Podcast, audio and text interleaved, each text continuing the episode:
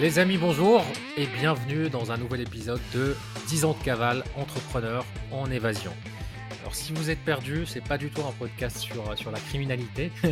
Jusqu'à preuve du contraire, on n'est pas, on n'est pas encore poursuivi par la, la justice, mais l'idée de ce podcast-là, c'est qu'on est deux amis entrepreneurs et que sur les dix prochaines années, bah, on essaie un peu de s'évader du système, de vivre une nouvelle forme d'entrepreneuriat hors des sentiers battus. Et du coup, on a décidé avec Jeff de documenter ce process et chaque semaine de partager avec vous un peu les insides de nos business, de nos échecs, de nos réussites, de nos challenges et, euh, aussi bah, partager avec vous les leçons et les conseils de ce qu'on apprend. Et cette semaine, on a eu une discussion hyper intéressante avec Jeff où euh, bah, tu, en fait, on parlait tous les deux d'un sujet qui n'a rien à voir. Je te parlais, moi, de, du plafond de verre que j'avais à chaque fois avec le perfectionnisme et, et notamment lié au fait d'enregistrer une, une masterclass vidéo, une espèce de formation gratuite pour mon funnel, pour mon business. Et c'est là où tu as eu cette réflexion-là en me disant bah, écoute, Anine, c'est ça ton problème. Et, euh, et, et tu, tu, tu, as lié ça à l'entourage. Tu as dit ouais. en fait, toi, tu as tout le temps une position avec. Euh, avec bah, bah, je te laisse du coup l'expliquer. Yes. tu, tu, tu, le feras mieux que moi. Carrément. Euh, salut tout le monde. Euh, ouais, cette, euh, cette discussion était assez intéressante parce qu'en fait, euh, c'est vrai que tu as une position, en fait, de par euh, ce que tu as fait jusqu'à aujourd'hui en tant qu'entrepreneur, tu as une position de beaucoup de, de mentor un peu pour les gens autour de toi. Tu donnes beaucoup d'énergie, tu les conseilles. Euh, parce que tu as une vision d'entrepreneuriat qui est quand même assez, assez juste. Et, euh, et, en fait, je me rends compte que, que toi, de ton côté, tu n'as personne pour te mentorer, tu n'as personne qui peut te donner tes conseils ou qui peut t'apporter cette énergie de personnes qui ont déjà fait le chemin et qui peuvent t'aider là-dessus. Et du coup, tu es, beaucoup dans le don, dans le don, dans le don, mais, euh, mais toi, tu reçois pas forcément euh, dans ton entourage. Tu pas ces, ces gens-là qui ont ce mindset-là. Euh, nous, on s'appelle très régulièrement, tu vois, mais, mais je parle de, de, personnes, tu vois, qui ont déjà fait le chemin que toi, tu veux accomplir. Tu n'en as pas forcément dans ton entourage. Et, et j'ai remarqué une chose de, parmi tous les entrepreneurs que je connais qui ont du succès, c'est que ben eux, ils sont entourés justement de, de ces personnes-là. Moi-même, tu vois, à mon petit niveau, je suis entouré de gens multimillionnaires. Euh, je fais partie de cercles où, il y a des gens qui ont très très bien réussi, que ce soit dans l'entrepreneuriat ou l'investissement. Et honnêtement, discuter avec eux, ben, je trouve que c'est game changer. Et euh, t'as pas cette opportunité-là, toi, actuellement. Et donc, c'est ce problème-là, en fait, que, que j'ai soulevé avec toi hier, parce que pour moi, c'est euh, c'est vraiment ce qui te manque actuellement. Alors, c'est pas que c'est pas que j'ai pas l'opportunité, euh, parce que tu as vraiment mis le point, je pense, sur un vrai truc, sur un vrai blocage que j'ai qui est au-delà du, du fait que hum, c'est pas un problème organique ou c'est pas un problème un peu de de, de, de, pas trouver les personnes parce que même l'année dernière, je faisais partie d'un mastermind où en fait 80% des gens qui étaient dedans, bah, c'est des entrepreneurs qui étaient beaucoup plus avancés que moi mmh. euh, dans, dans, dans, tous les domaines, que ce soit business ou pas. Mais là où tu as raison, bah, moi j'ai un blocage. En fait, je sais pas si c'est si c'est une espèce un peu de, de complexe d'infériorité ou un truc comme ça, ou le fait de pas savoir recevoir, et tu me connais, tu vois, genre, euh, moi je, je, veux tout le temps que payer, je veux tout le temps, enfin quand je peux, je veux tout le temps être toujours celui qui est dans la position de celui qui donne, qui offre de la valeur, et je pense que j'ai du mal, même qu'on m'invite, qu'on m'offre des choses, et euh, dans, dans dans le business aussi, dans mon mastermind, bah, j'étais le plus à l'aise quand j'étais en situation de pouvoir aider les autres. Parce que eux, ils avaient des business un peu classiques. Moi, j'arrivais Goodbye Comfort Zone, gamification, plateforme, des outils de ouf, etc. Donc, j'étais un peu ce vent de fraîcheur. Et même s'ils étaient plus avancés que moi, bah, moi, j'étais à l'aise à échanger avec eux quand c'était moi qui donnait des conseils, qui, euh, les, les aidait parce qu'ils se demandaient comment on crée une application mobile, comment on pouvait euh, enfin, gamifier plein de choses et tout. Et, et c'est vrai que c'est un vrai truc. Je ne sais pas d'où ça vient. Et tu vois, même pour le fait de suivre une thérapie, de me faire coacher et tout, bah, j'ai toujours ce problème-là de, vu que je suis hyper bien avancé, vu que je, percute hyper vite, que voilà, je, pense que je suis quelqu'un qui est, qui est pas très bête à la base, bah, j'ai du mal à trouver des vrais mentors. Et très vite, je dépasse. Bah, quand, quand j'ai des coachs ou un truc comme ça, ça crée des relations un peu qui sont déséquilibrées où, où je finis par moi-même les aider honnêtement, les coachs, les, enfin, les, les, les, thérapeutes, on va dire un peu de cabinet, de ville et tout. Et je, je ne sais pas d'où vient le problème. Je, honnêtement, je saurais pas te dire est-ce que c'est. Alors toi, tu m'as déjà dit oui, mais mais mec, les coachs que toi tu veux, bah, ils sont hors de prix, c'est 10 000 euros de l'heure et tout, donc, mais c'est ce qu'il te faut. bon, si je peux éviter de payer ça pour l'instant, ça m'arrangerait, mais même pour avoir payé pas loin de ces montants-là pour, pour le, le mastermind, bah, je me suis rendu compte qu'il y a un souci quelque part. Ouais, moi j'ai peut-être une piste pour toi là-dessus, si tu m'autorises à te partager ce que je pense. Hum, c'est. Hum, ou pas. Hein. Vas-y, vas-y. Euh, par rapport à ça, euh, c'est qu'en fait, effectivement, en termes de business, euh, je pense que tu auras besoin de gens qui ont déjà fait le chemin parce qu'ils vont te donner des, sinon des insights que tu as déjà compris depuis, depuis des années, ça servira à rien. Par contre, en termes de mindset et de, tu sais, de, réflexion intérieure, moi, et je sais que là-dessus, on est différents, c'est pour ça que c'est intéressant d'en parler là c'est que je pense que chaque personne dans ta vie peut t'apporter une chose différente. Même si tu es plus avancé que lui sur, euh, je veux dire, 80% des choses, sur les 20% où il a plus avancé que toi, bah, tu peux prendre de la valeur. Et euh, je te donne un exemple et tu vas voir pourquoi je te dis ça. Typiquement, moi, dans mon entourage, il y a certaines personnes où je te disais à chaque fois, et eh, regarde, lui, il est trop bon dans la résilience, regarde, lui, il est trop bon là-dessus, regarde, lui, il est trop bon là-dessus. Et à chaque fois, tu, me, tu me ramenais, euh, tu sais, parce que je tendance à voir le positif chez les gens, et tu me ramenais en disant, oui, mais regarde, si je recadre, machin, machin, machin. Mais n'empêche que, grâce à ces gens-là, sur mon parcours de vie, il y a eu un impact hyper positif. Alors, ce n'est pas forcément des gens que je garderai pour 5, 10 ans et peut-être que je les verrai plus par la suite, c'est possible. Mais juste, à un moment T dans ma vie, le fait de les avoir dans ma vie, j'ai énormément appris grâce à eux sur des parties bien spécifiques. Dans le business, ils s'étaient éclatés au sol, tu vois, clairement. Mais sur la partie euh, résilience, par exemple, que moi je voulais beaucoup travailler parce que j'ai un gros problème avec ça au départ, eh ben, j'ai énormément appris. Et je pense que c'est ça que la différence entre toi et moi sur ce sujet-là et qui fait que peut-être toi, il te faut des coachs euh, qui ont vraiment pété tous les domaines, c'est que si le coach il n'est pas crédible sur un, deux ou trois sujets sur lesquels tu es bien meilleur que lui, bah, tu vas pas forcément le considérer crédible sur un ou deux sujets sur lesquels il pourrait te faire avancer. Tu vois ce que je veux dire? Ouais, il y a de ça. Et il y a aussi le fait que bah, j'ai une grosse frame. Tu vois, j'ai une forte posture. Je peux très vite bah, emmener 99% des coachs dans mon délire. Et euh, rares sont ceux qui, qui, qui, vont oser, enfin même pas oser, qui vont se rendre compte que je suis en train de me raconter des histoires et mmh. qui vont dire oui, mais là, est-ce que tu n'es pas en train et, me recadrer, tu vois, avec. Et, pour faire ce recadrage-là, c'est là où la posture de mentor, quelqu'un qui l'a fait et pas juste quelqu'un qui a suivi, parce qu'en vrai, il y en a beaucoup qui peuvent le faire, mais ils tiendront pas. Parce que je mmh. pourrais leur démontrer à par A plus Z, bah, bah, juste parfois c'est bête, mais poser la question de bah Ok, donc ça, tu, tu le sais d'où? Ah, tu l'as déjà fait? Tu as déjà fait un business qui fait un peu plus d'un million, etc. Et, c'est, et j'ai ce mmh. virus-là dans la tête. Toi, tu as l'inverse. Toi, tu vois le, le, meilleur chez chaque personne. Moi, je vois le pire directement. et après, je, je découvre le meilleur. Mais sur le fond, je suis complètement d'accord. Moi, ce que j'enseigne, la base même, un des, des, cinq piliers de ma méthode de gamification qui s'appelle Veramers, bah, c'est justement c'est l'environnement. Et l'environnement, c'est, ça inclut plein de choses pour créer une expérience qui soit ludique dans le business, dans l'éducation, dans la vie quotidienne. Et j'ai notamment ce principe-là d'interaction sociale où, dans un contexte de progression d'apprentissage, bah, il y a la règle des, trois tiers. Passer un tiers de ces interactions avec des, euh, des, mentors, un tiers avec des pairs, des personnes qui sont PAIR, des personnes qui sont du même niveau, des coéquipiers avec qui on va, comme toi et moi, Mmh et un tiers de son temps avec euh, justement des mentorés, des personnes, des élèves à qui on va apprendre des choses, à qui euh, justement on va transmettre. Et en faisant cette transmission-là, bah, on va encore plus euh, intégrer les choses dix fois mieux. Et, et, je pense effectivement, moi, ce qui me manque, c'est. alors, moi, c'est pas 33, 33, 33. Je pense que c'est peut-être 1% mentor, 20% père et 80% d'élèves. Et c'est toute ma vie comme ça. C'est d'accord. Même, mmh. même mes dates, quand je fais des dates, bah, parfois sur leur business, je finis par, par les aider et tout. Et, je pense ouais, que c'est avant tout une posture. Mais, je suis complètement d'accord. Ouais, c'est bien. Je trouve ça très cool ce que tu viens de dire. C'est avant tout une posture. Tu résumes exactement ma pensée. Je pense que c'est ça. C'est que tu as une posture comme ça d'enseignant.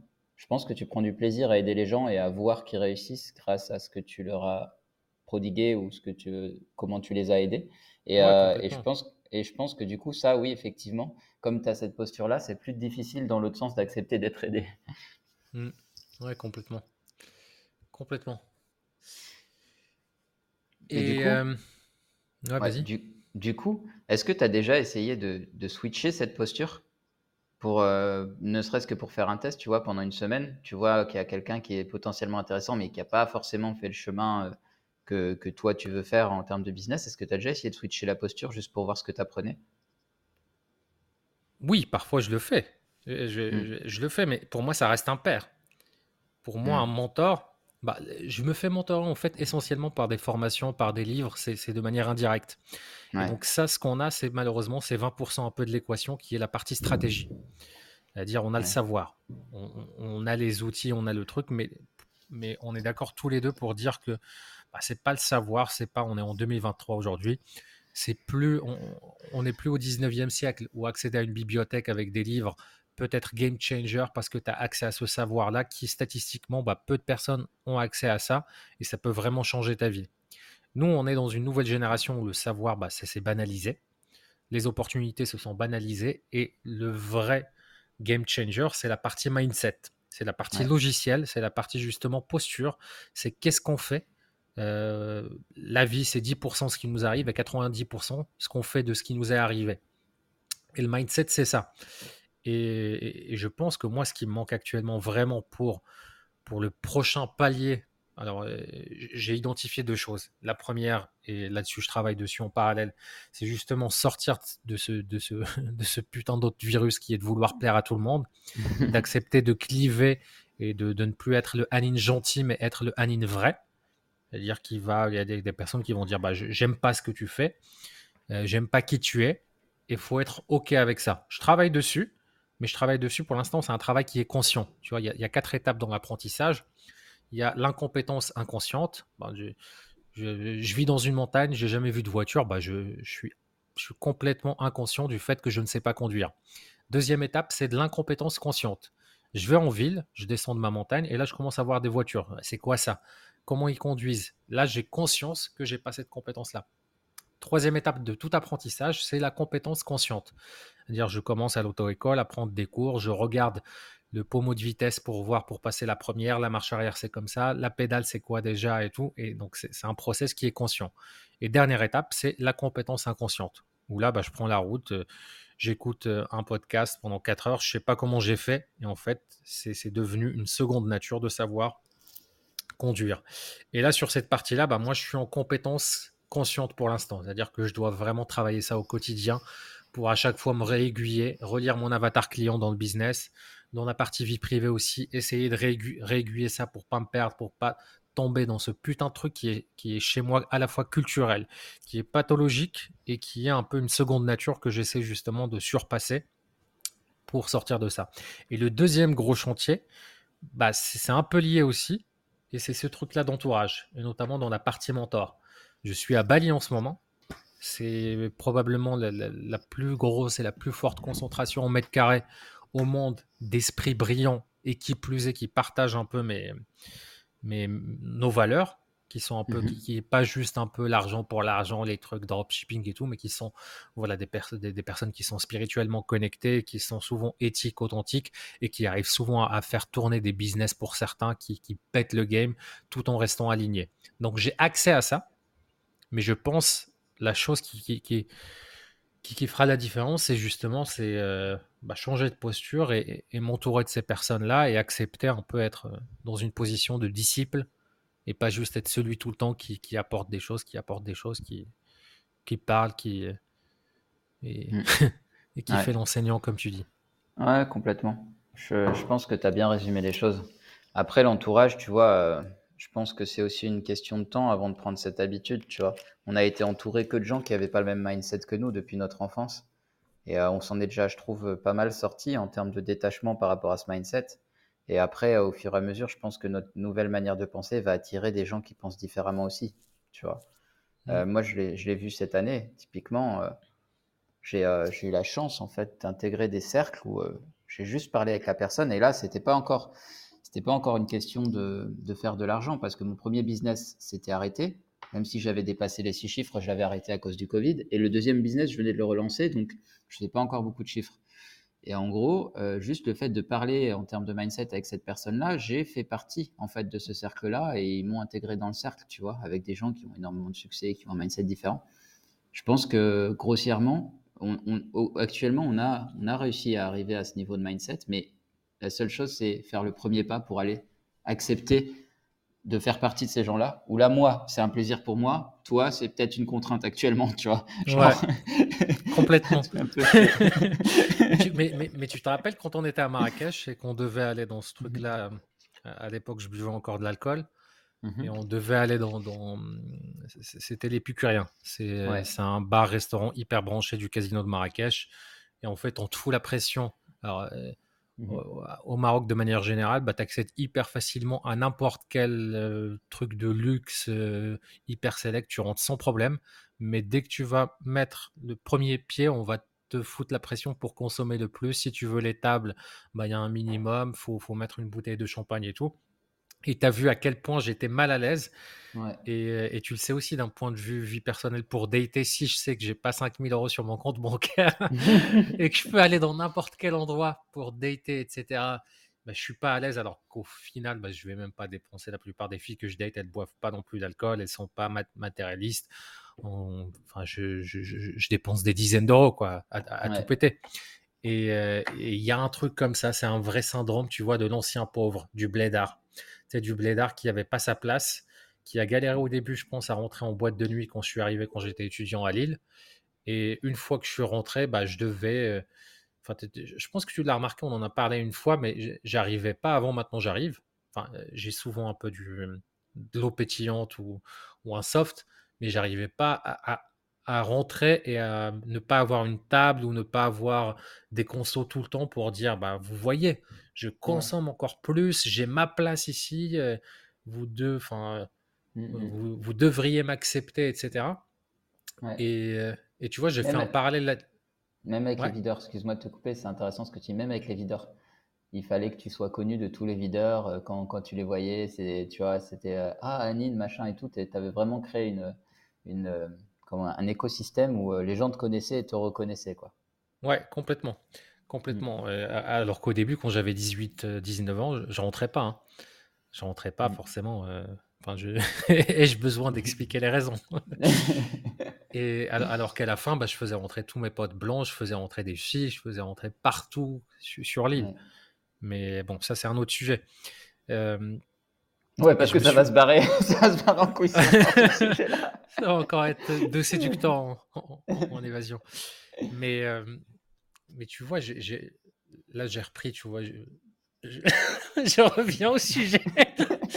mais je vais faire un parallèle, je suis obligé. Tant qu'on est tous les deux célibataires, bah, pour, pour, moi, c'est les deux grosses composantes de, de, de, de, ma vie. Bah, c'est l'aspect un peu séduction, relation homme-femme, et l'aspect un peu business. C'est mes deux passions, c'est ce, que je considère le plus comme un jeu. Et pour moi, c'est les deux vrais trucs un peu moteurs de motivation à l'heure actuelle de ma vie.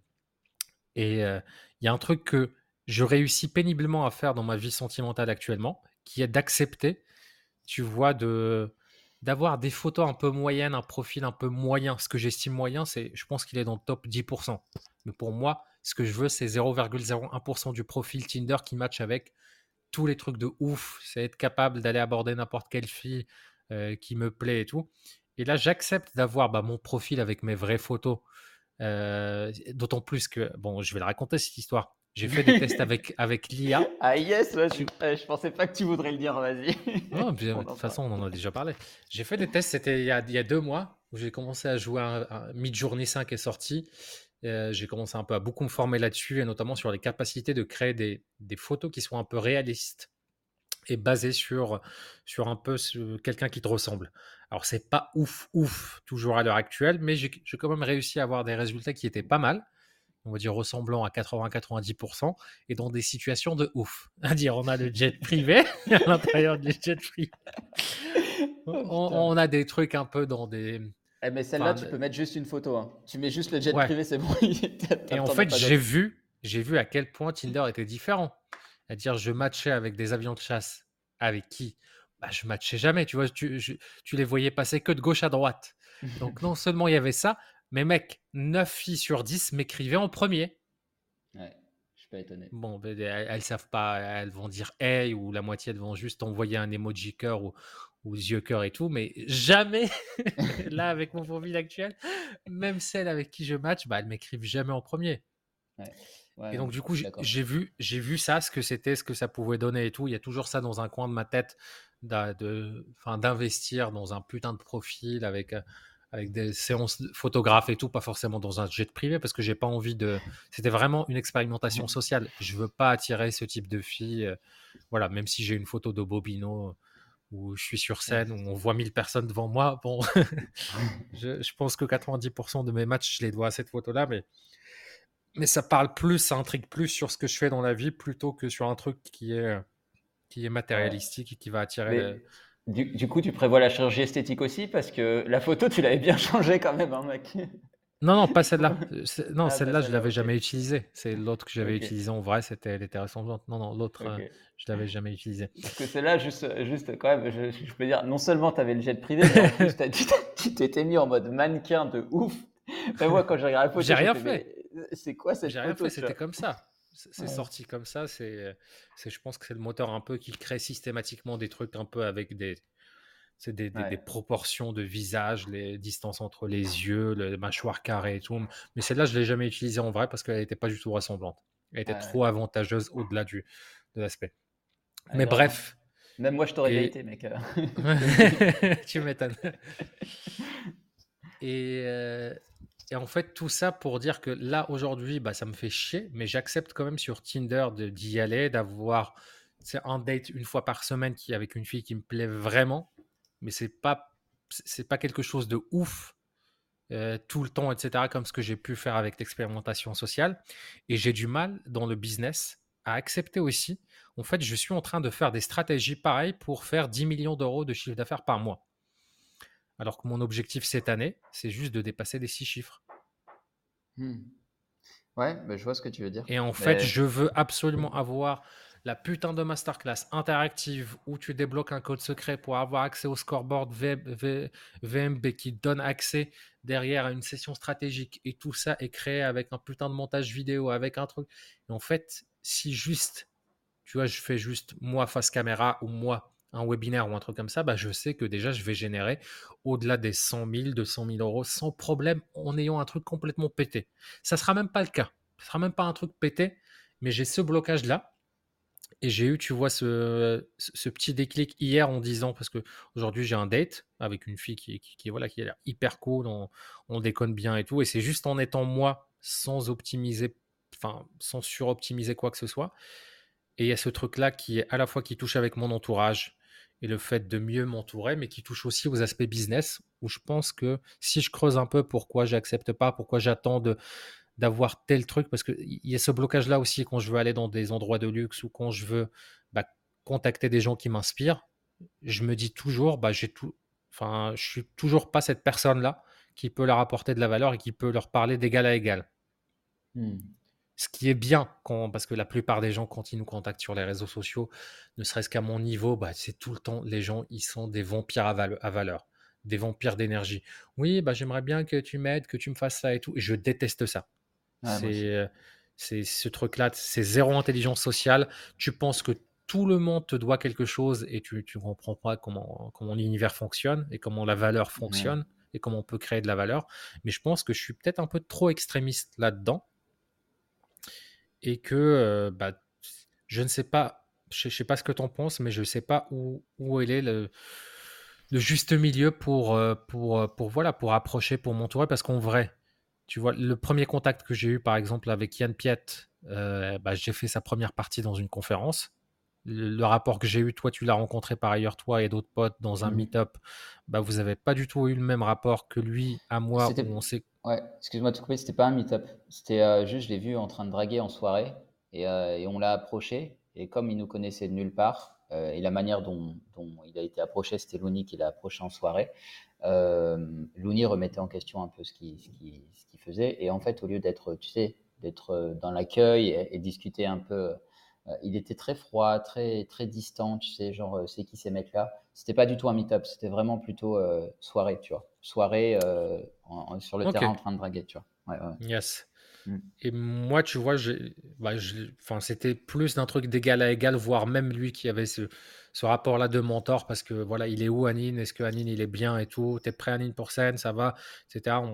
et il y avait ce truc-là où j'aime, tu vois, côtoyer des personnes. Enfin, j'aime devenir, que ce soit pour, euh, pour ma future partenaire d'un point de vue sentimental ou les personnes avec qui je traîne dans ma vie personnelle ou professionnelle, bah, j'aime d'abord devenir cette personne-là avec qui ils voudront passer du temps avant de, mmh. chercher absolument à faire un hold-up. Mais je ne sais pas à quel point, peut-être que je suis peut-être un peu trop extrême là-dessus. Euh, bah en fait, je pense que tu as été aussi un peu, un peu touché et, et ça t'a un peu saoulé parce que pendant 4 ans, tu as quand même fait beaucoup de, beaucoup de contenu, tu as, eu pas mal de retours de gens. Euh, et, je pense que quand tu as des retours de personnes qui sont toujours en train de te demander des choses, mais genre comme si c'était acquis, moi je le vois encore. Hein, là, je, suis des humoristes qui sont en train de percer, par exemple, et je vois les gens qui sont en train de leur demander carrément Ouais, tu devrais plutôt faire ça. Euh, tu pourrais nous mettre des vidéos plus longues quand même, fais pas le radin. Alors que les mecs, ils, partagent du contenu gratuit, tu vois. Genre, ils partagent du contenu gratuit de leur spectacle, tu vois. Et les mecs, ils, commencent à, Le mec arrive de nulle part un YouTuber lambda qui te dit ah, tu, pourrais ne pas faire radin. Mais, juste ta gueule, en fait, qu'est-ce que tu apportes aux gens, toi? Rien du tout, donc juste ta gueule. Et tu vois, en fait, quand tu vois ça, genre pendant des années, des années, des années, que des gens qui viennent te dire comment tu dois faire ton travail ou qui viennent te critiquer alors que tout ce que tu donnes, c'est gratuit et qu'eux, ils font pas le quart, je pense qu'au bout d'un moment, ça doit aussi te réfréner un peu, tu vois. Yes, bah, je suis complètement d'accord, tu vois, mais, ça m'aide pas, tu vois pense qu'effectivement, bah, on est tous les deux d'accord sur, euh, sur, sur, un peu cette tendance générale. Mais, euh, mais c'est quoi alors la solution? Bah, Changer de euh, posture pour moi. c'est ta posture. Parce qu'en fait, on n'a pas du tout, tu vois, typiquement, on va être, je te dis, je te donne un exemple, on va être dans un, un cercle de personnes, tu vois, inspirantes et tout.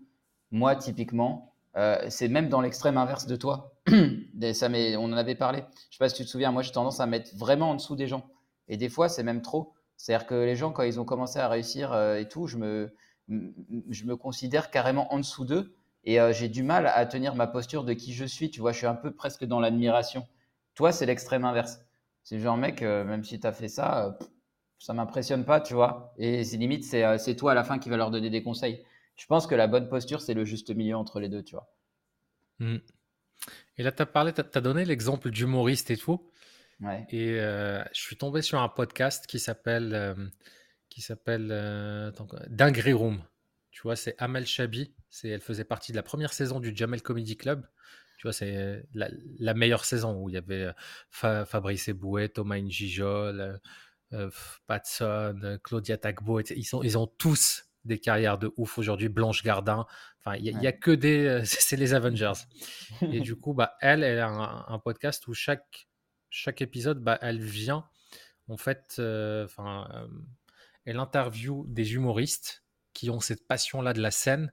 Et en fait, tu te rends compte à quel point c'est une sous-culture, à quel point c'est en fait des matrixés comme des drogués, comme des personnes qui prennent du crack et qui sont accros c'est au fait de monter sur scène, que ce soit des plus jeunes à des plus confirmés comme Gad Elmaleh et tout. Elle a vraiment eu tout le monde. Là, je suis, je, suis, je sais pas, 10 épisodes que, que j'ai déjà torché. Et pour moi, c'est peut-être l'un des meilleurs podcasts d'un point de vue entrepreneuriat pour les personnes qui ont du mal à s'exposer publiquement. Parce que leur game à eux, c'est 10 fois, c'est 100 fois plus difficile que ce qu'on fait pour la création de contenu.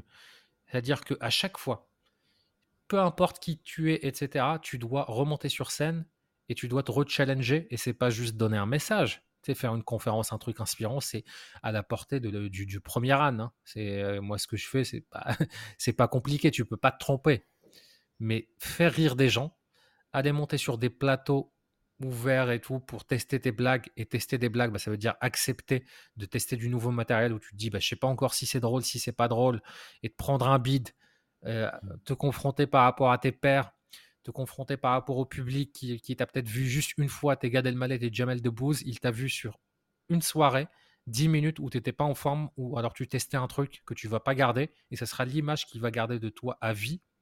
Et en fait, c'est tellement violent, c'est tellement un game qui est accessible à très peu de personnes et, euh, et, tu, et, tu, vois autant justement je manque de cette figure là de mentor de trucs de personnes qui me comprennent sur ces aspects-là de, de, rejet, de regard des, autres, autant cette découverte-là de ce podcast et de me rendre compte à quel point bah, pour eux, c'est un, game mais tellement difficile, mais quand ils parlent de leurs galères, de leurs trucs et tout, en fait, il n'y a plus, contrairement à nous dans l'entrepreneuriat, les business en ligne, bah, quand tu parles, as tout, tout, le monde, il est beau, tout le monde, il, il mmh. cartonne, tout le monde, il s'exprime bien et tout. Et eux, quand ils, ils, font preuve de vulnérabilité, quand ils parlent tous de leur voilà, de, de, de leur bits, de leur truc, et, et, du fait surtout qu'ils ont 80% plus de bits que de réussite. Ouais. Et même quand tu dois enregistrer un spectacle, souvent ils ont plusieurs jours de captation pour prendre le meilleur jour, voire parfois faire un montage entre le début du premier jour, le milieu du deuxième, la fin du quatrième, etc. etc. Ouais. Et on en parle très peu. C'est vrai. Mais ça, c'est le mode Super Saiyan. Hein. Je pense que c'est le dernier level du game. Hein. Une fois que tu arrives à monter sur scène devant les gens et à taper des bides et les accepter, ouais, je pense que tu es prêt à tout. Hein. Franchement. Mm. Complètement. Tu, dirais, toi, à quel moment l'entourage a vraiment fait. Si, tu avais une seule anecdote, une seule histoire sur un truc qui a été game changer pour toi, où en fait, peut-être que tu as lu ce truc-là dans plein de livres Peut-être que euh, tu as entendu ces conseils-là, etc. Mais c'est via l'entourage, via le fait de traîner avec un mentor, des personnes et tout, qui t'a fait faire un putain de saut quantique qui aurait pas pu être euh, possible mm. autrement. Ouais, ben clairement, moi, euh, je dirais déjà, il y en a un que j'ai en tête, c'est le mentorat au Maroc. Hein. Le mentorat au Maroc qu'on a fait ensemble. Hein. Là, c'était fait, je sais pas si tu t'en es rendu compte, mais pour moi, il y a eu un avant et après. Hein. Vraiment. Hein. En termes de mindset, c'est, euh, j'ai plus du tout le même. En fait, il y a eu un énorme switch dans ma tête qui s'est fait. C'était dur. Hein. C'était un entourage dur. Les deux premiers jours, je me souviens, quand on a fini de bosser ensemble, les deux premiers jours, j'étais en mode, OK, bah, tu sais quoi, là, je vais prendre du temps pour moi parce que c'est chaud. Parce que ça remet en question toutes tes valeurs internes et ta manière de voir le monde, quoi. Donc, euh, c'était chaud. Mais par contre, euh, ouais. c'est Mais comment tu décrirais? C'est quoi les trucs? C'est quoi si, on rentre en détail? Bah, En fait, pour moi, c'est la différence. Euh, ok, je vais rentrer dans les détails, mais juste c'est la différence entre ce que tu lis et ce que tu vis. Voilà. Pour, dire la différence entre le mentorat qu'on a fait et ce que j'ai pu lire, c'est que je l'ai vécu en fait de l'intérieur. C'est-à-dire que là, j'étais pour euh, expliquer aux gens, le mentorat qu'on a fait ensemble, c'était génial parce que en gros, je faisais, mes actions comme j'avais l'habitude de les faire. Et après, on débriefait sur ce que j'avais fait. Et en fait, j'avais le regard extérieur, donc de quelqu'un qui avait déjà emmené sa boîte là où je voulais l'emmener. Et, euh, en fait, des fois, tu me disais des trucs et je faisais, mais, putain, pourquoi je réfléchis pas comme ça? J'étais en mode, mais pourquoi mon cerveau veut toujours m'emmener dans les mêmes endroits qui finissent dans le mur, alors qu'il y a d'autres manières de voir les choses Typiquement, truc tout con, je mettais énormément de charge mentale sur certains trucs et ça me bloquait. Et donc, dès qu'il y avait un obstacle, je m'arrêtais en mode je tape contre l'obstacle. Tu sais, c'est la mouche qui tape dans la fenêtre. Voilà, c'est je tape contre l'obstacle, je tape contre l'obstacle. Et mon cerveau n'envisageait pas d'autre manière de le faire. Et il fallait qu'on discute ensemble, que tu m'expliques que, ben, ok, cool, t'as un obstacle, c'est bien, tu vas le changer en opportunité du coup. Comment tu peux gérer ça? Et là, du coup, on, met, on mettait en place quelque chose qui était beaucoup mieux parce que ça me permettait pour les futurs obstacles, justement, de les transformer en opportunités. Et mon cerveau n'a jamais fonctionné comme ça pour mon cerveau, c'était putain, encore un obstacle, ça va être chaud, comment je vais gérer ça? Et juste ça, tu vois, cette manière de transformer ton cerveau au fur et à mesure, bah, c'est game changer. C'est, tu, tu, changes tout en fait. Même ta posture, c'est plus la même. Au lieu d'être le mec, putain, il m'arrive encore un truc, tu es le mec, euh, ah, trop cool. Bah, ça va me permettre de mettre en place un nouveau process qui va encore me permettre d'améliorer les choses. Mmh. Et euh, voilà, c'est euh, juste quand tu le vis, ça, tu peux le lire toute ta vie tant que tu le vis pas et que tu le mets pas en application, bah tu le comprends pas, tu vois. Yes. Moi, j'ai eu une histoire à Bali. C'était il y a trois ans. C'était fin 2019. Euh, ma boîte à l'époque, bah, j'étais tout seul en fait, donc euh, elle commençait à bien tourner. Euh, je sais plus si j'étais, ouais, je devais être, si on lissait sur les six derniers mois, entre 4000 et 5000 euros de, CA par mois. J'arrive à Bali. Et en fait, dans le co-living dans lequel j'étais, il y avait un petit jeune qui avait 21 ans. C'était un Allemand. Et qui faisait tourner des boutiques de dropshipping. On déjeune ensemble. Euh, je me rappellerai toujours. On déjeune avec un autre pote qui est canadien et tout. Je, commence la discussion habituelle. Oui, toi, tu fais quoi et tout? Bon, tu creuses un peu. Il répond à peine. Oui, je fais de, l'e-commerce, ce type de choses et tout. On creuse vraiment la discussion. Et là, en fait, je vois que ce gars-là, c'est pas, il me dit, c'est pas, il essaie de me vendre un truc, c'est je le vois qu'il fait plus de 200 000 euros de chiffre d'affaires par mois. Et là, pour le coup, il n'y a plus de euh, posture de truc. là, je me suis mis à genoux virtuellement et j'ai fait, mais comment tu fais? C'est quoi le truc? Je veux comprendre parce que je, suis dans le business, je suis dans le truc et j'avais plein d'a priori. Je faisais un peu, tu, tu vois, j'ai dépensé quelques centaines d'euros en publicité Facebook, je commençais à peine. Et quand j'ai vu lui ce qu'il dépensait, c'était euh, c'était des milliers d'euros par jour. Et c'était aussi ça, ça, ça marche pas. Je, fais ça, je fais d'autres publicités, je teste ça, je teste ça, je teste ça. Mec, sur les trois mois qui ont suivi, bah, j'ai rajouté un zéro à mon chiffre d'affaires. J'ai pris quelqu'un pour gérer mes publicités Facebook, pour dépasser justement ce, cette barrière mentale et tout. Je suis euh, c'était en novembre, en janvier, je, je, passais le palier des 50 000 par mois. Ouais.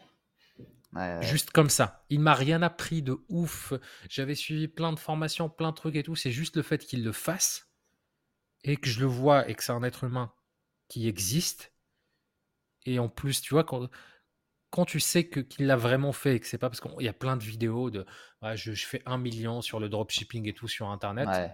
Mais tu n'as pas cette connexion humaine et puis surtout, bah, tu sais pas si c'est vrai, tu sais pas si c'est si, c'est voilà, et puis tu, tu surréalises un peu ces personnes-là parce qu'elles sont derrière un écran, elles ont une chaîne YouTube, des, dizaines de milliers, des centaines de milliers d'abonnés. Euh, mais là, c'est un mec lambda. Et tu te dis, bah, je suis pas plus con que lui. Attends, il est en tang, en short, en truc, il fait 200 000, et moi je joue avec mes crottes de nez, et j'étais fier de moi jusqu'ici. Ça a été mais complètement game changer. Ouais, je comprends. Franchement, euh, tu as des rencontres comme ça où tu fais waouh, ok, moi, ce qui m'a, impressionné la plupart du temps aussi en rencontrant des gens qui ont très bien réussi, c'est de me rendre compte que c'était les gens les plus humbles, les plus humbles, pardon, que j'avais rencontrés de ma vie. Là, tu le dis toi-même, là, le mec, il n'osait pas te dire combien il gagnait. Et c'est incroyable. Tu sais, j'avais une image au départ dans ma tête, je crois, de, gens euh, qui, quand ils réussissaient bien, devenaient un peu pédants, bling bling, euh, tu vois, qui, qui se la pétaient. Et en fait, je me suis rendu compte que ceux qui réussissaient le mieux, tu vois, c'est euh, ceux qui n'en parlaient le moins. Il y a un livre là-dessus, s'appelle The Millionaire Next Door, et en fait, il y a plein de millionnaires qui sont mais hyper humbles, et tu apprends énormément d'eux, et, c'est en commençant à en fréquenter, qui vraiment étaient millionnaires, que je me suis rendu compte qu'en fait, oui, euh, je fréquentais pas les, forcément les bonnes personnes avant. C'était des gens qui parlaient beaucoup d'argent, mais c'était des gens qui n'étaient pas forcément entrepreneurs, qui n'avaient pas, pas le succès, euh, qui pas le succès derrière que je recherchais. Et depuis que je fréquente ces gens-là, bah, même le mindset de de ne pas étaler sa richesse, de d'être humble, d'aider les gens. Ils ont pris du temps pour m'aider alors que par rapport à eux, je, je fais rien, tu vois, aujourd'hui. Et eh ben, je trouve que waouh, c'est euh, c'est game changer aussi par rapport à ça. Tu vois, je prends des leçons de vie tous les jours, tu vois. Mmh. Yes, et, et, en fait, l'importance de l'entourage, enfin, souvent quand on parle de ce sujet-là, il y a alors le débutant classique que j'étais, que tu, que tu as été. Bah, au début, qu'est-ce qu'il veut? Il veut des étapes, il veut des stratégies secrètes, il veut l'équation, il veut, il veut vraiment des choses qui sont terre à terre et qui sont très concrètes. Et on ne comprend pas à quel point le fait de changer d'environnement, que c'est la base, que c'est le socle, que c'est le truc qui peut être game changer et qui peut ruisseler sur tous les autres domaines de la vie. Et si on ne comprend pas ça, c'est hyper simple de, pouvoir un peu euh, voir si on ne comprend pas à quel point c'est important, c'est et que ça peut nous changer, bah, il suffit juste de comprendre une chose. C'est que tout notre système, tout notre mindset, il s'est construit pendant nos, expériences, notre enfance, et qu'on a déjà un environnement. Il y a cette phrase-là qu'on est la moyenne des cinq personnes avec qui on passe le plus de temps. Et tous les deux, bah, on a en commun ça que, voilà, on vient de milieux, alors, de, de milieux très différents, mais qui ont en commun le fait d'être toxiques et toxique, c'est la définition toxique, c'est pas des gens qui sont mauvais, intrinsèquement mauvais ou, ou des gens qui sont malveillants. Toxique, c'est euh, bah, bah, toi quand on voyage. Moi, vu que j'ai grandi au Maroc et que je peux manger ce que je veux partout dans, dans le monde, il n'y a rien qui est toxique pour moi. Je peux bouffer du riz euh, qui est tombé par terre, l'eau d'une rivière ou un truc comme ça, donc c'est pas toxique pour moi. Toi qui, qui, qui, a grandi à en Occident, à Marc-en-Barœul, à, la cristalline. il arrive souvent quand on voyage, quand on est en Asie du Sud-Est ou, dans des pays du tiers-monde, de, de voilà, d'avoir des intoxications alimentaires. Et justement, le terme toxique, c'est par rapport à un organisme. C'est toxique par rapport à quelque chose. Et euh, par rapport à notre ambition, par rapport à nos valeurs, par rapport à un truc, bah, on a des environnements familiaux, des environnements d'enfance qui sont toxiques. Et en fait, on ne comprend pas à quel point le fait qu'un environnement positif peut être game changer, tant qu'on n'a pas compris à quel point justement cet environnement toxique, négatif, vis-à-vis de certaines ambitions, vis-à-vis d'être le vilain petit canard qui, veut sortir de, des ronds, le mouton noir, euh, bah, que tout ça, en fait, à 99%, c'est l'origine de, ce, de, de, de, cet environnement-là. Et moi, je vais te donner un truc hyper simple qui, qui va expliquer aussi, et, je pense là, je suis en train d'y penser, d'où vient ce putain de, complexe d'infériorité? C'est-à-dire, j'ai grandi dans une famille euh, marocaine très ordinaire. Déjà, moi, mes deux parents font partie peut-être du top 1% chacun de leur village, qui ont fait des études supérieures. Mon père était cadre administratif dans, la faculté de Marrakech. Ma mère était prof de physique-chimie au collège. C'est un peu les figures de réussite, chacun dans leur village. Après, ils se sont mariés. Ils nous ont eu, moi et ma sœur. Mais, euh, mais la moitié, de, la moitié 80% de, ma famille, que ce soit les grands-parents, les oncles et tout, bah, c'est des personnes qui sont illettrées, qui ne savent pas écrire ou lire, ou alors très peu à peine les chiffres. Et ça, c'est pas grave encore mais qui sont illettrés, mais c'est des personnes qui, qui sont sous-considérées déjà par la société marocaine. Je te parle même pas de, des touristes quand ils viennent. Ces personnes-là, bah, c'est ceux qui, qui, qui, voilà, qui servent dans la cuisine, qui, qui, et encore même pas dans les grands restaurants, hein, qui servent dans la cuisine à la campagne quand tu vas faire un petit trek ou un truc comme ça au quad. C'est des gens avec qui un peu j'ai grandi, avec qui je passais euh, mes vacances d'été. Mmh. Et on voyait les touristes qui avaient les moyens, qui passaient, qui on, s'en moquait d'ailleurs parce que nous on savait que le restaurant bah, il était à 20 euros alors que c'est euh, nous on pouvait manger pour euh, pour 5 centimes sur le boui-boui d'à côté. Pour eux pour nous ils étaient bêtes. Et tu vois il y a plein de trucs. Tu as un chantier d'un golf qui va se construire pas loin du village de, de, de chez mon père. Il nous emmène parce qu'à l'époque il est avec mon père, c'était génial quand on était petit. On faisait des randonnées, il nous emmenait, tu mettais tes baskets, tu, jouais avec. Mon père, c'est génial avec les enfants. Dès que tu commences un peu à devenir un adolescent, c'est la, pire pourriture jusqu'à aujourd'hui. Et, euh, et, il nous emmenait, et cette phrase-là, elle m'a marqué d'ailleurs, j'en parle dans l'introduction de mon livre, où il est en train de me décrire que là-bas, il va y avoir un truc avec un, héliport, où il va y avoir des hélicoptères qui vont se poser, il va y avoir un restaurant là qui donne sur le lac et tout. Et moi, je suis en train de rêver. Et là, il a cette phrase en disant Ouais, mais c'est pas pour les gens comme nous, hein. c'est pour les gens high class. Tu vois, il a cette expression, lui, c'est pour les gens high class. Et, souvent, moi, quand je rêvais, c'est même parfois. Mon, père, il m'a fait rêver une fois pendant je sais pas combien d'années, pendant trois ou quatre ans, parce que j'ai vu passer. On était dans, au centre-ville de Marrakech et j'ai vu dans une vitrine, il y avait une vitrine de, de trucs de jouets qui coûtaient hyper cher et moi j'adorais c'est passer devant et regarder les trucs. Jamais j'allais avoir un truc de cette vitrine-là, hein, mais j'aimais rêver devant cette vitrine. Et je vois, tu sais, des petites voiturettes, des voiturettes rouges pour les enfants. Et là, je, me, je, demande à, mon père combien ça coûte. Il me dit combien ça coûte. En vrai, je suis sûr qu'il l'a inventé, mais bref, il me dit que ça coûte plus de 1000 euros. C'est 1 mmh million, tu vois, en dirham, en centimes mmh de dirham. Et il me dit, ce truc-là, je sais pas comment il a, parce que ça lui ressemble pas du tout. Il me fait bah, un jour, si je gagne au loto, je t'achète ça. Ah bah pour moi, c'est comme s'il me l'avait acheté.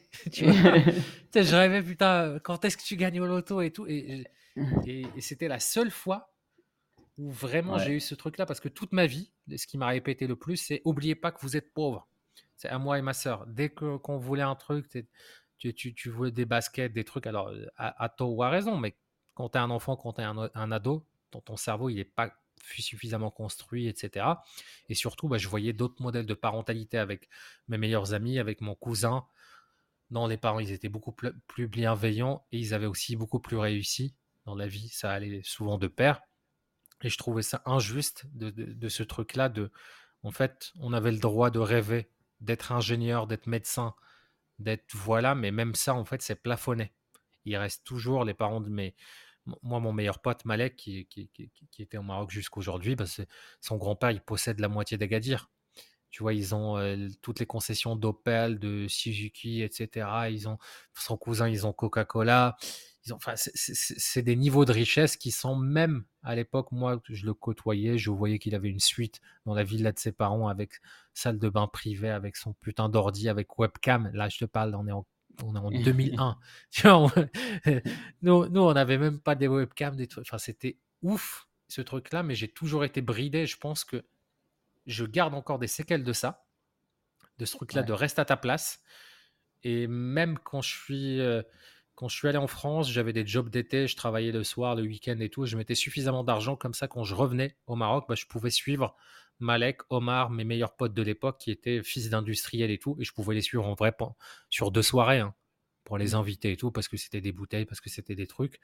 Et j'ai gardé, je pense, ce complexe-là de euh, bah, tu dois beaucoup faire, tu dois être celui qui offre pour être accepté dans des milieux qui sont au-dessus de toi. Parce que sinon, rappelle-toi, tu es en sandalette et tu vois les cars de touristes passer et les Range Rover et tout euh, passer et toi, tu es sous le soleil et tu marches. Ouais, je comprends ce que tu veux dire. C'est euh, cool que tu aies réussi à mettre de la clarté là-dessus. Pour revenir sur ce que tu disais justement, euh, moi, pour le coup, j'ai pas fait d'intoxication alimentaire, ma poule, mais c'est vrai que j'ai l'estomac sensible et du coup, j'ai souvent des problèmes d'estomac, mais ça va pas jusqu'à l'intox alimentaire, heureusement.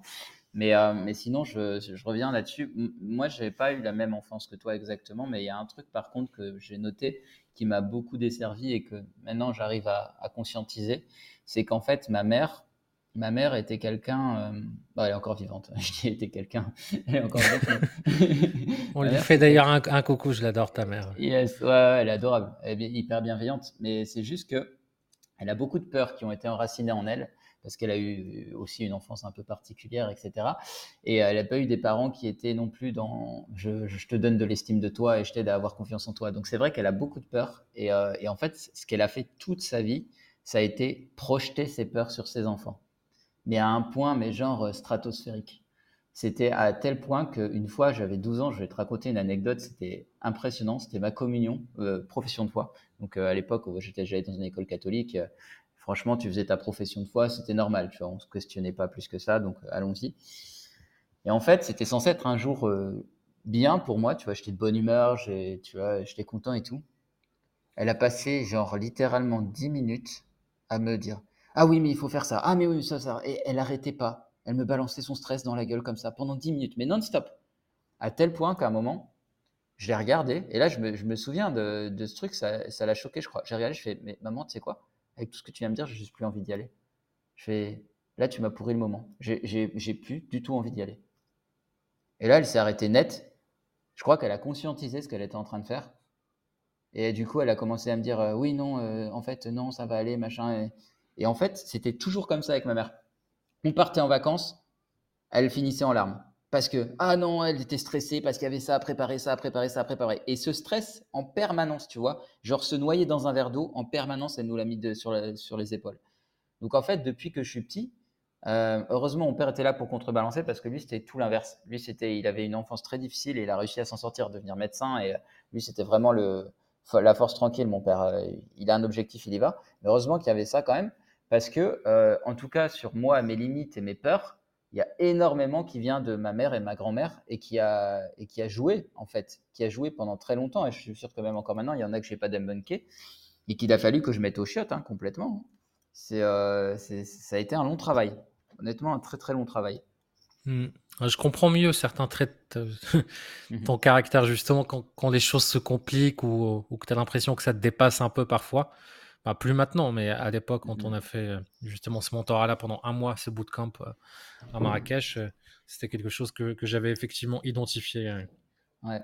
Et encore, dis-toi que même comme ça, j'étais dans ma famille celui qui était le moins comme ça. Donc imagine, imagine le niveau, tu vois. Ouais, mais ça, c'est important, tu vois, de le rappeler. Parce qu'on est tellement difficile avec nous-mêmes qu'on oublie déjà, en fait, tout ce qu'on fait de bien, mais on se compare toujours à ce qu'il y a au-dessus de nous. Mais peut-être que derrière, il y a déjà 95% de la, on va même plus que de la population, parce que déjà quand tu décides de devenir entrepreneur, tu changes de game, tu changes de level, tu n'es plus dans la victimisation, dans le fait de oui, mais on me donne pas de boulot, oui, bah c'est la crise, etc. Non, tu es là, je crée de la valeur, c'est, euh, j'ai le feedback qui est le chiffre d'affaires, qui est le résultat qui est à la hauteur de cette valeur-là que je crée dans le monde. Si j'arrive pas à vivre, à, en vivre, à, dégager suffisamment, bah, c'est tant pis pour moi. Qu'est-ce que je peux modifier? Déjà ça, tu vois, je pense que ça, tu, on se différencie de 95% de la population. Une fois que tu es dans ce jeu-là, bah, on a l'impression d'être à la traîne parce que, en vrai, moi qui accompagne des entrepreneurs un peu plus débutants, bah, je vois en fait, j'ai j'ai l'impression de marcher sur, sur de l'eau, sur des problématiques qui, que eux rencontrent et qui sont vraiment pour eux, pour eux et, elles très douloureuses. Et, euh, et, justement, ce, ce truc-là, c'est parfois hyper intéressant de, se rendre compte à quel point, bon, justement, on peut être difficile avec soi-même, mais que euh, aussi, bah, on fait partie peut-être d'une minorité. J'ai pas envie de dire une élite, mais je le pense. je l'ai dit. Et tu, vois, là, c'est hyper intéressant ce qui vient de se passer. Parce que à chaque fois, on a cette discussion-là toutes les semaines depuis qu'on a commencé ce podcast. Où on se dit, mais putain, tu vois, ça, on aurait pu le dire pendant le podcast. Parce que quand on s'appelle, parfois, ça va durer trois heures. Et c'est tellement parfois mieux que le podcast d'un point de vue où on donne des valeurs, où on a vraiment des, des partages de trucs qui viennent comme ça.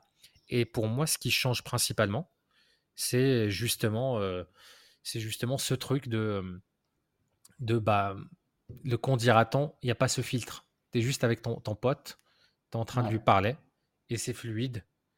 Et, euh, et voilà, ça coule de source. Ouais, je suis d'accord. Je suis complètement d'accord. Mais cette, cette notion, d'entourage, je pense que hum, avec le temps, il y a beaucoup plus, de plus en plus de gens qui vont y réfléchir parce qu'on est en train de, retravailler. Bah, on, en parle régulièrement parce que avec les enfants qu'on a eu, même si euh, voilà, je n'étais pas Cosette non plus, mais on en parle souvent de l'éducation des enfants, et on se rend compte qu'il y a de plus en plus d'attachement euh, qui est porté euh, par la société à justement avoir une éducation un peu plus bienveillante, donner confiance en ses enfants, et qu'on travaille plus là-dessus. Donc, je pense que ça va jouer aussi sur cet entourage déjà positif quand ils sont jeunes. Ça va énormément jouer déjà sur leurs futurs résultats, tu vois. quand on parle d'entourage, on a tendance à penser aux gens qui nous entourent aujourd'hui, mais mais déjà, l'entourage de base, si tu as une famille, par exemple, d'entrepreneurs bienveillants avec un bon mindset, c'est complètement game changer pour la suite. Quoi. Yes. Et pour conclure cet épisode, si on doit sortir un peu, là, on a parlé un peu des, causes, des trucs, de l'importance, des conseils concrets. Pour toi, pour moi, pour des gens qui nous écoutent, qui, nous écoutent et qui, qui se demandent certainement, euh, bah voilà, d'accord, tout ça c'est bien, on a compris, mais comment je fais? Moi, je connais pas de personnes qui ont le, le type de réalisation que j'aimerais bien avoir, je ne sais pas où les trouver. Je ne sais pas euh, comment les aborder. Je voilà comment faire. S'il y a hmm. des conseils, des choses pratiques. Ouais, bah j'en ai là en tête. Euh, déjà un, c'est euh, je l'ai appliqué et j'ai même bah, un de mes potes qui m'a remercié par rapport à ça. Déjà changer d'endroit. Je ne sais pas quelles sont vos habitudes, si si tu as l'habitude de sortir à tel, tel, tel endroit, déjà changer d'endroit, euh, cibler des endroits peut-être euh, un peu plus classe où il y a plus de chances d'avoir des gens qui, euh, qui ont réussi, qui ont des mindsets différents. Déjà, ça, c'est. Peu importe, hein, parce que les personnes qui peuvent nous, nous écouter, ils ont peut-être un autre système de valeurs. C'est qui ont plus réussi ou qui ont un, un, un, plus s'ils si, cherchent des gens un peu plus spirituels, oui, alors ça, ce sera dans un autre endroit. Oui, bien sûr. Alors moi, moi là, c'est parce qu'on parlait business entrepreneuriat. J'avais mal compris ta question. Ok, tu parles dans n'importe quel domaine, justement le domaine sur lequel eux veulent changer. Ok. Euh, bah, dans ce cas-là, parce qu'en vrai, il y a des entrepreneurs qui, qui ont d'autres problématiques.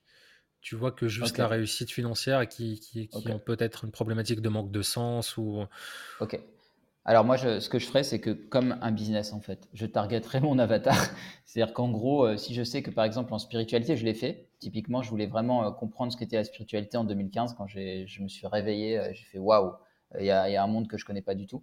J'ai commencé à, targeter vraiment quel type d'activité ont ces gens, où est-ce que je peux les retrouver, est-ce qu'il y a des meet-ups sur le sujet. j'ai commencé à lire sur le sujet.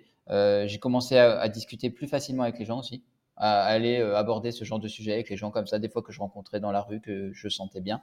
Et en fait, ouais, sortir de ma zone de confort pour aller euh, faire des actions différentes et, euh, cibler, cibler des activités où ces gens pourraient se retrouver, tu vois. Yes.